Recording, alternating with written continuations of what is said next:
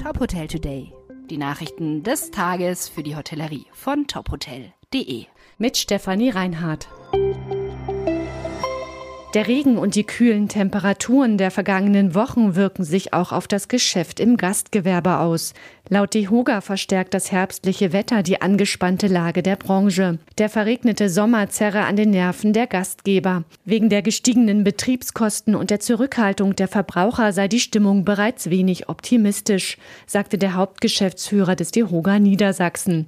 In einigen Städten könnten die Gastgeber aber auch vom Regenwetter profitieren. Fehle das Badewetter an der Küste, würden Urlauber dafür Tagesausflüge nach Bremerhaven und Bremen machen. Durch die Pandemie seien die Gäste außerdem flexibler geworden. Auch bei Nieselregen werde mitunter draußen gegessen. Neue General Managerin im H-Plus Hotel in Willingen. Seit Mitte Juli leitet Beate Gömert das Hotel im Sauerland. Gömert arbeitet seit 13 Jahren bei den H-Hotels. Das Hotel in Willingen kennt sie bereits. Dort war sie zuvor Sales Managerin im Bereich Tours und Travel.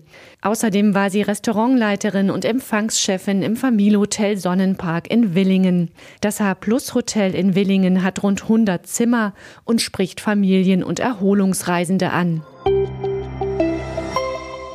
Hyatt gibt Ergebnisse für zweites Quartal bekannt.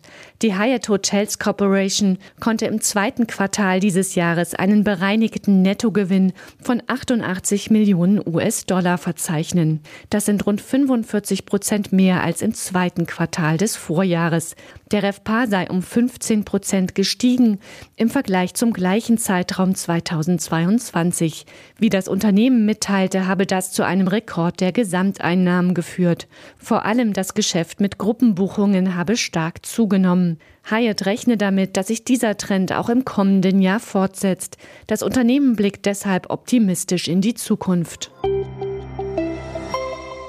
Premier Inn setzt sich für mehr Nachhaltigkeit ein. Die Hotelkette hat zum ersten Mal ihren Nachhaltigkeitsbericht veröffentlicht. Laut dem Bericht soll in den Hotels bis 2025 keine Einwegplastik mehr verwendet werden. In den Häusern in Deutschland kommen bereits jetzt nachhaltig produzierte Bettwäsche und Handtücher zum Einsatz. Die Hotels laufen zu 100 Prozent mit Strom aus erneuerbaren Energien. Ein Viertel aller Premier Inn Hotels in Deutschland ist mit Ladestationen für Elektroautos ausgestattet. Weitere Nachrichten rund um die Hotelbranche finden Sie immer auf tophotel.de. Folgen Sie uns außerdem gerne auf Instagram, Twitter, LinkedIn oder Facebook, um nichts mehr zu verpassen.